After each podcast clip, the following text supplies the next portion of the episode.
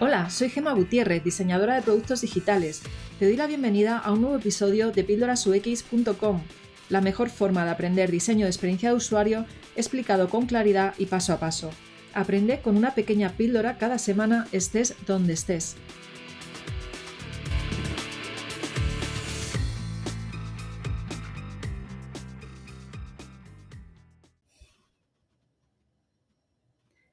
Hola, estamos hoy con Andrea García, que eh, pues es divulgadora y experta en tecnologías emergentes y además está pues metida, como se dice en España, muchos saraos. Así que creo que lo mejor es que empieces tú, Andrea, contándonos eh, qué haces, porque, bueno, eh, también decir que fue mi, ha sido mi profesora recientemente de un curso de Casa Asia, eh, donde hablaba sobre pues el papel de Asia en, la tecnología, más o menos ese era el título que yo recuerde, y estuve pues como un mes, mes y medio asistiendo a charlas que tú dabas una vez a la semana y me encantaron. Bueno, Andrea, ya ahora sí te dejo que te presentes tú, cuéntanos. bueno, pues muchas gracias, por la, por la invitación y efectivamente, como has dicho, fuiste alumna mía, que quizá esa, idea de alumno-profesor es un poco rollo a veces, pero bueno, compartimos unas, sesiones juntas y compartimos ideas.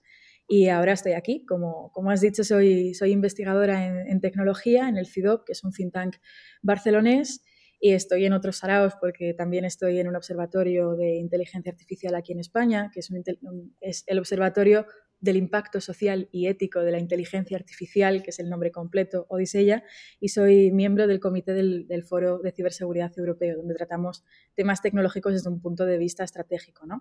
La investigación se enfoca en, sobre todo cómo podemos aplicar tecnologías emergentes de una manera humanística, ética y que respete los derechos y las libertades de, de las personas. Y como también has dicho, pues eh, coincidimos en este curso sobre Asia porque me interesan también, más allá de cómo lo implementamos y cómo lo hacemos bien, eh, cómo ello va, a, modificar un poco eh, las relaciones internacionales y, en general la política global. Entonces, eso es un poco la, una pequeña breve introducción ¿no? sobre mí, supongo que para que vosotros oyentes os, os coloquéis y digáis, vale, ¿de, qué va a hablar esta señora? Y, nada, enhorabuena por, por el podcast y, y encantada de estar aquí hoy contigo.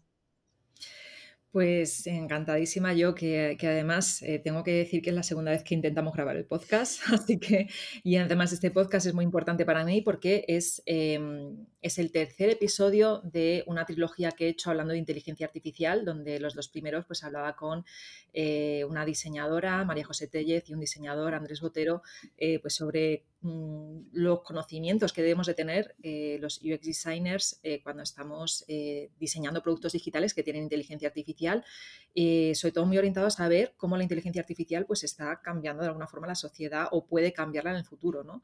Em, y a partir de ahí, pues me viene la pregunta de que me gustaría que nos contaras qué impacto crees tú que está teniendo la inteligencia artificial en nuestra sociedad. Pues la respuesta más rápida es que te está teniendo un impacto total. Ahora ya voy a desgranar. ¿Por qué? ¿No? Porque si no, no tiene sentido que, diga que, que, sí. Hay un, hay un filósofo que ahora mismo está dando clases en la Universidad de Bolonia y que ha sido muy sonado durante los últimos años porque escribió un libro en 2014 eh, llamado la, la, ética de la información. Es italiano, se llama Luciano Floridi. Y él tiene la teoría de que vivimos en un mundo que ya no es online dentro de, en línea ni offline fuera de línea, sino que vivimos en una convergencia entre ambas dimensiones, que es lo que él llama el mundo online, haciendo ese juego de palabras de, en línea y, viviendo en ella. ¿no?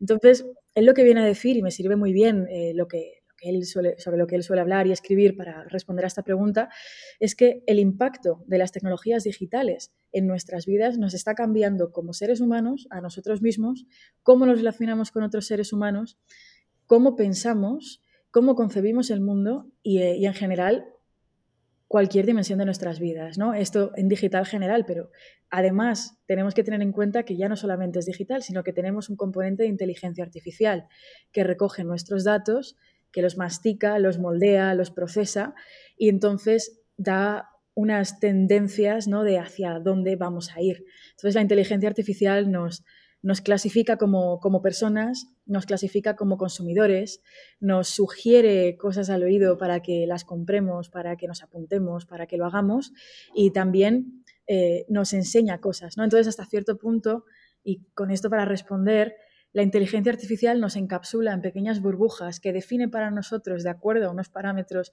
que tienen ellas eh, codificados, y, con ello lo que pasa es que hemos dejado de ser un poco libres, ¿no? Entonces estamos atrapados en estas burbujas de inteligencia artificial y ese es el mayor impacto, ¿no? Que ahora mismo todo lo que somos, todo lo que vemos y cómo funcionamos está de una manera u otra regida y controlada por algoritmos. Y, además cada vez más productos digitales de los que estamos utilizando a diario tienen inteligencia artificial, pero no lo sabemos, ¿verdad?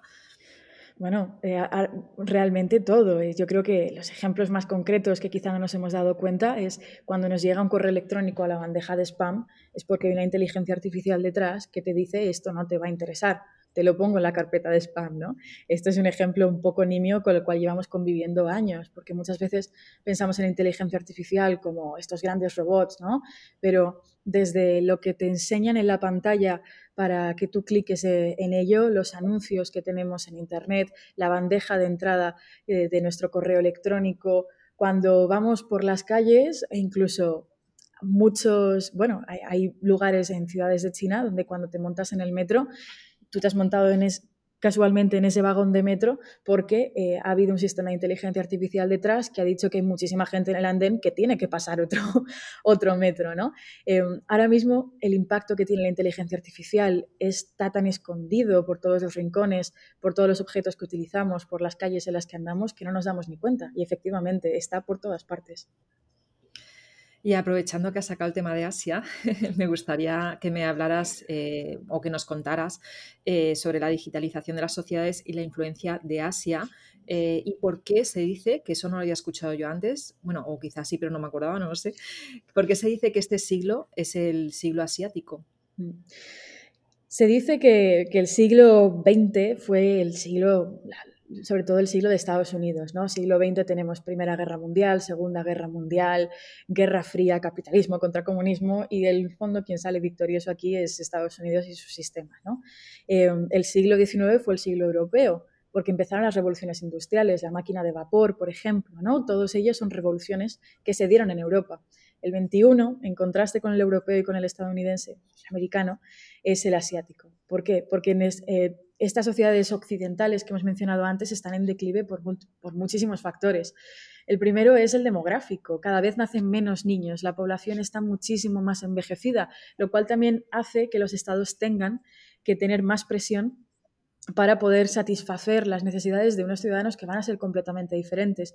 No requiere lo mismo una población que cuya edad media sea los 35 años que una población cuya edad media sea los 50 años a nivel de, servicios sociales. ¿no? Entonces, Asia tiene este primer componente. Es un continente joven, muy joven, que aunque vaya a envejecer, porque hay países concretos como Japón, que ahí, pues bueno, tampoco lo están pasando tan bien, eh, tenemos otros como India y como China, que juntos engloban a un tercio de la población mundial, donde hay muchísimos nacimientos. ¿no? Entonces, ese, ese primer poderío, que es el poderío demográfico, que lo que hace es que vaya a haber gente innovando, trabajando y sacando adelante proyectos, mientras el resto del mundo va a estar más rezagado o invirtiendo en poderle pagar un hospital al 60% de la población, porque vienen los baby boomers que se van a jubilar, hace que el siglo sea asiático. ¿Por qué también?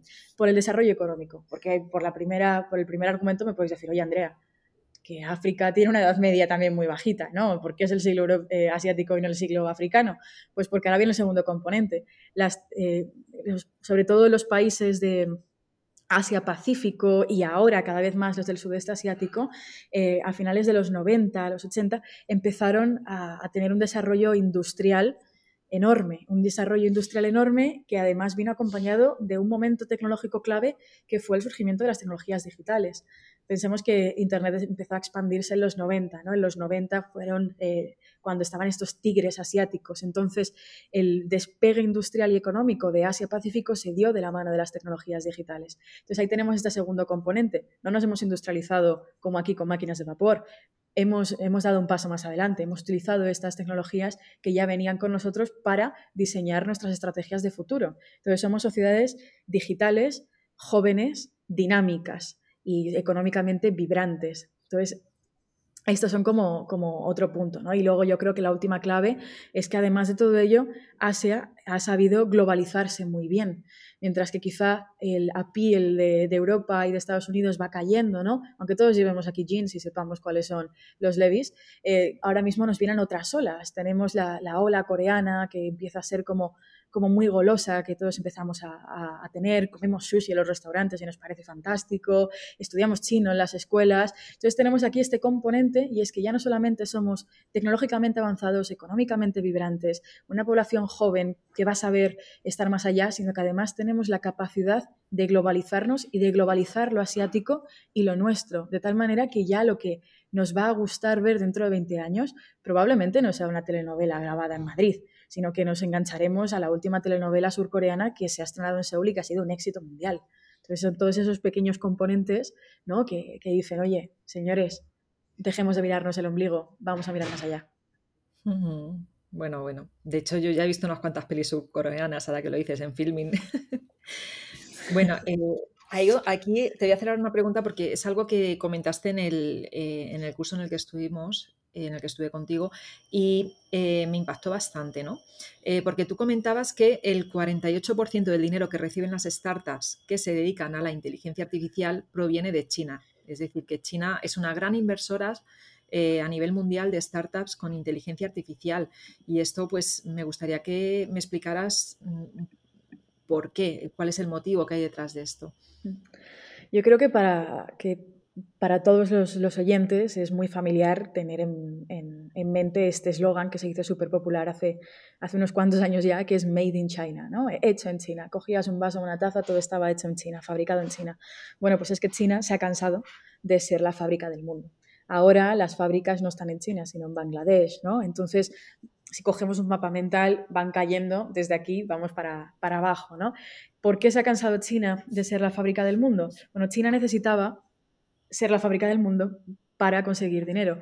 Pero cuando eres la fábrica significa que tú lo único que haces es manufacturar, ensamblar, no tienes la tecnología. Ahora China no quiere ser la que fabrica, sino quiere ser la que manda a fabricar a otros. Entonces, este, esta idea es muy importante tenerla en cuenta para, responder a esto, porque a raíz de esto, y también teniendo en cuenta el sistema político chino, que es eh, un, bueno, un unipartidista, autoritario un ratito y todo esto, China ha sabido muy bien aprovechar ese dinero de esta primera ola de globalización, la cual se convirtió en la fábrica del mundo, para sacar adelante planes que, que le hagan ser de, digamos, manufacturero creador a ser el pionero en tecnologías. ¿no? Entonces, estos planes que se engloban dentro de una visión que nos viene ya en dos días, que es la visión de Made in China, como hemos dicho antes, pero Made in China 2025, no voy a fabricar tazas, te voy a crear los algoritmos que van a regir tu vida diaria.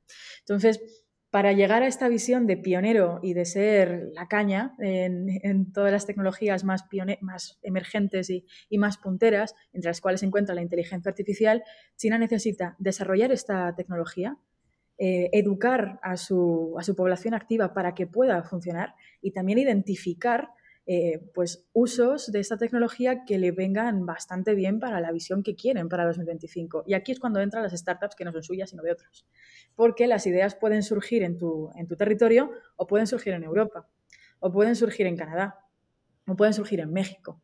Y lo que sucede en las startups, sobre todo en países occidentales, es que o lo petas mucho o llegas a un momento en el cual no puedes expandirte.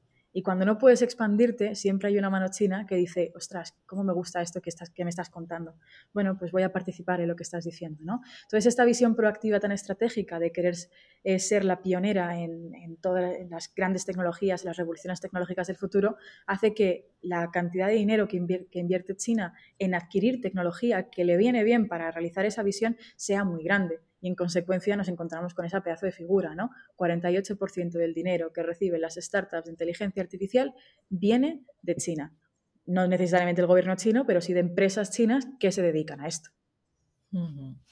Bueno, pues ahí lo dejamos para que no, los, no lo supiera. Seguro que mucha gente no lo sabía de los que nos escuchan.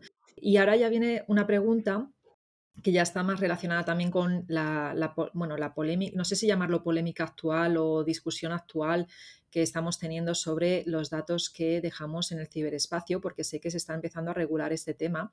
Entonces, eh, me gustaría saber qué opinas sobre, sobre, mm, bueno, pues si deberíamos o no eh, preocuparnos de los datos que estamos dejando y mm, si hay algún tipo de regulación ya en España o a nivel europeo también, o la va a haber, o porque sé que tú eres consejera, entonces ahí quizá ya nos, o lo que puedas contar, que tampoco sé hasta qué punto puedes contarnos eh, qué es lo que va, a venir más adelante. Pero bueno, cuéntanos, eh, sobre todo danos consejos sobre cómo proteger nuestros datos y por qué deberíamos de protegerlos. Mm.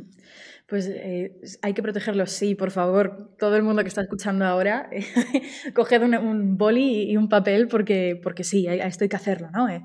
Em, te quiero corregir, no soy consejera, pero estoy en el comité de un foro, entonces más o menos es como que me entero de todas las cosas que, que están funcionando por ahí, pero, pero sí, entiendo a lo, a lo, que te refieres.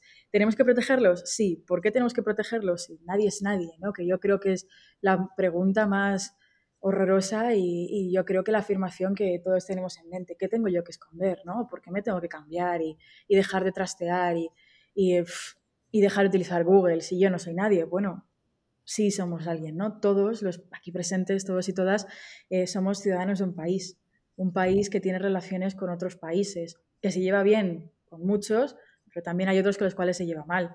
Todos somos ciudadanos, tenemos un voto, vamos a las urnas, vivimos en sistemas democráticos. Siempre va a haber alguien que quiere que votes a otro, ¿no? incluso si pensamos en nuestro entorno más cercano, oye, ¿por qué votas a este partido? No, no, si el bueno son estos, estos son X, ¿no? Si ya de por sí en entornos familiares o de amigos tenemos esos rifirrafes de que quieren que votes a otro, imagínate campañas más grandes.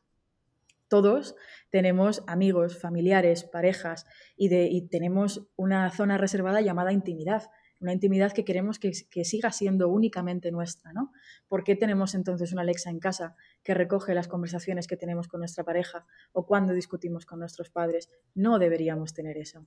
Todos y todas, aquí además de, de ello, somos personas que, trabajamos o que estamos en búsqueda de empleo, ¿no? Y si, si, recogemos estos cuatro puntos, ciudadanos de un país concreto que tiene, que tiene relaciones con otras personas, que nos, porque somos animales sociales y que además eh, necesitamos trabajar, ostras, ya somos alguien, ¿no? O sea, ya tenemos algo más que desglosar.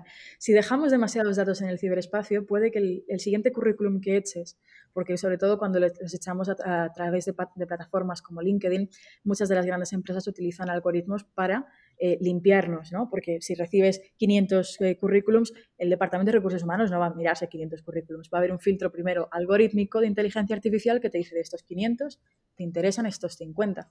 Vale, pues ese, ese algoritmo, como no sabemos cómo está diseñado la gran mayoría, puede tomar datos de fuentes abiertas. Puede, puede saber eh, qué fotos has colgado en, Facebook, porque, ojo, las fotos que colgamos en redes sociales no nos pertenecen a nosotros, sino a la plataforma. Está dentro de los términos y condiciones que nadie se le jamás. Entonces, si ese algoritmo que te va a decir de recursos humanos, léete este currículum, dice, uff, has colgado muchas fotos tomándote copas con los amigos. Bueno, pues yo pienso que si te tomas muchas copas eh, vas a ser alcohólico. No le voy a recomendar el, este. Y lo mismo no eres alcohólico. Lo mismo es que has salido tres veces con tus amigos a tomarte un gin tonic y lo has subido a Instagram Ah, pues tenemos un problema, ¿no? Entonces, por esa parte, como ciudadanos nos informamos, buscamos eh, en Internet, ¿no? Utilizamos la barra de Google, miramos los, los titulares de los medios de comunicación, de los periódicos. Bueno, pues hay una inteligencia artificial que va poniendo en orden qué noticias tienes que leer y qué noticias no. Y dependiendo del orden que tengan, muchas veces puede influir en tu capacidad de pensar sobre las cosas.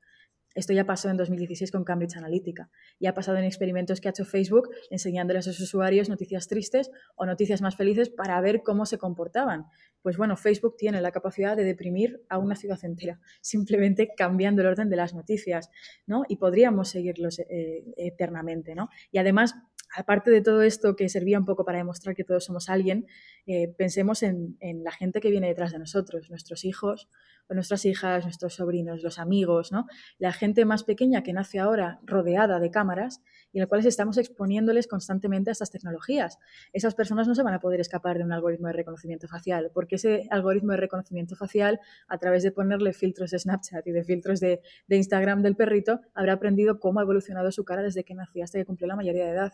¿Cómo, cómo vamos a conseguir eh, que esa persona tenga privacidad o intimidad? No lo va a tener. Entonces, por todas estas razones, tenemos que proteger nuestros datos, ser cuidadosos con lo que dejamos y también eh, difundir el mensaje de que otros, sobre todo eh, que tienen pues, niños pequeños, sean mucho más cuidadosos con quién, con, con quién exponen en línea, ¿no? porque, esas, porque todos somos alguien. ¿no? Entonces, ahora viene la parte de coger boli y papel. ¿Cómo podemos eh, de verdad proteger nuestros datos? Lo primero, navegadores, por favor, dejad de utilizar Google Chrome. Sé que es muy intuitivo y sé que es maravilloso para muchas cosas. Pasaos a Brave.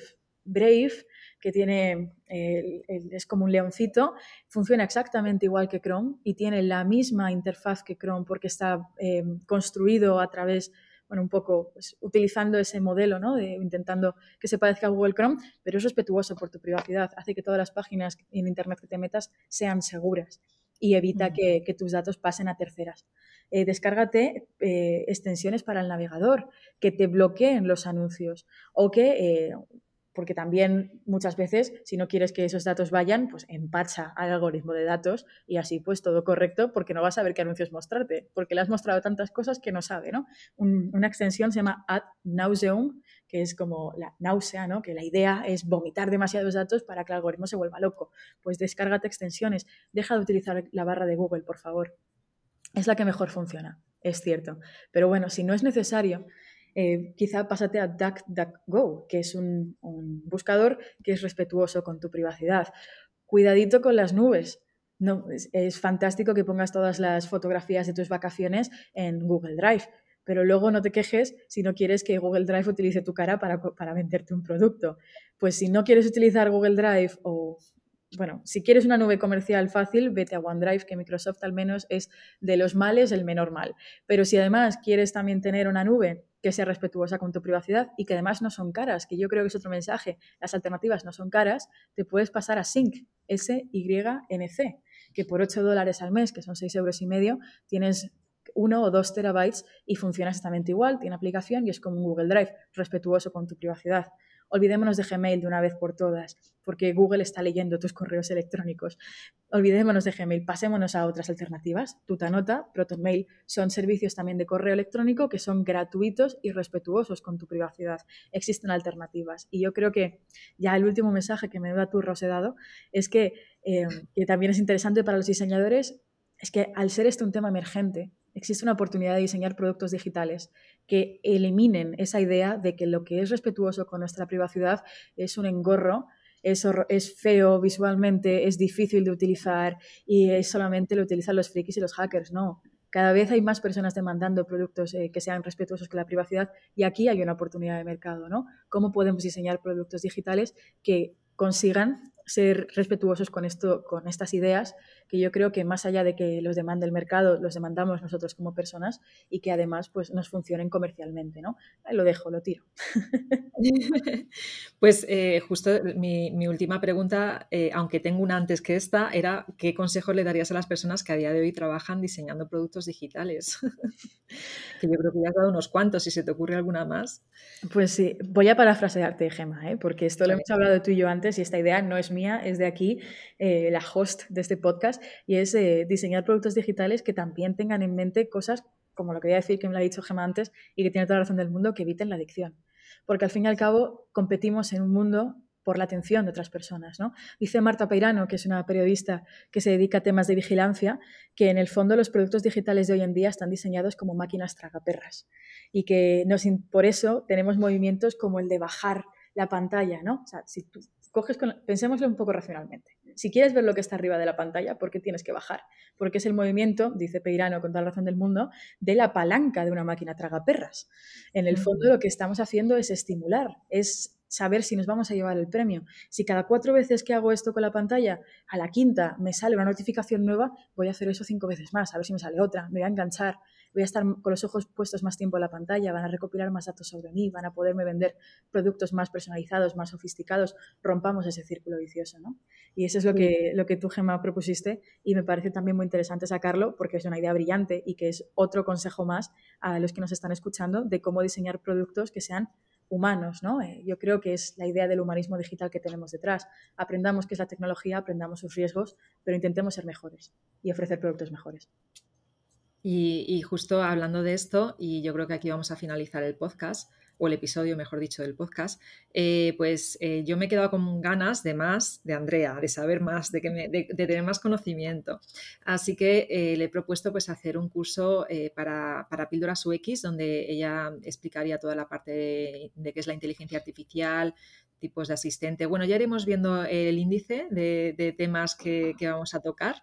Eh, pero sé que hay muchas personas ahí fuera mm, que, están en mi comunidad y que quizás están pensando, ay Gema, qué pesada está con la inteligencia artificial. Bueno, pues es que yo sé que estoy pesada, sé que, es un tema, pero es porque es un tema que nos atañe y es un tema del que tenemos que aprender. No podemos continuar diseñando productos digitales sin saber nada de inteligencia artificial.